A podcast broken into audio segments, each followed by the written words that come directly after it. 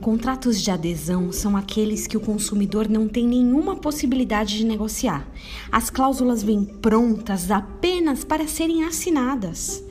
Tentar tirar uma vírgula, adicionar uma palavra ou mudar qualquer direito é praticamente impossível. E é claro, existem proteções específicas na lei para o consumidor em contratos dessa natureza. Mas a verdade é que ele geralmente é imposto. Ou você aceita ou tem a prestação de serviço ou o produto que você quer. É só lembrar das nossas linhas telefônicas. Você compra, assina o papel ou o contrato online que nem lê e fica sujeito às regras que a companhia te impõe.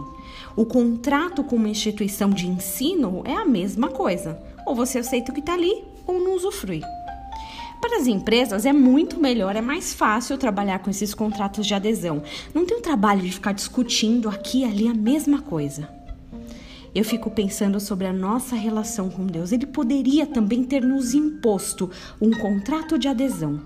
Mas como diz o pastor, né, apóstolo de nossa igreja, João Staub, ao contrário, Deus nos oferece a possibilidade de viver em aliança com Ele, sendo que Ele, Deus Todo-Poderoso, é aquele que se limita.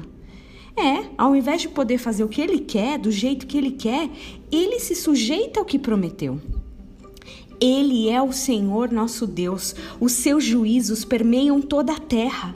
Lembre-se perpetuamente da tua aliança, das palavras que empenhou para mil gerações, da aliança que fez com Abraão e do juramento que fez a Isaac, o qual confirmou a Jacó por decreto e a Israel por aliança perpétua.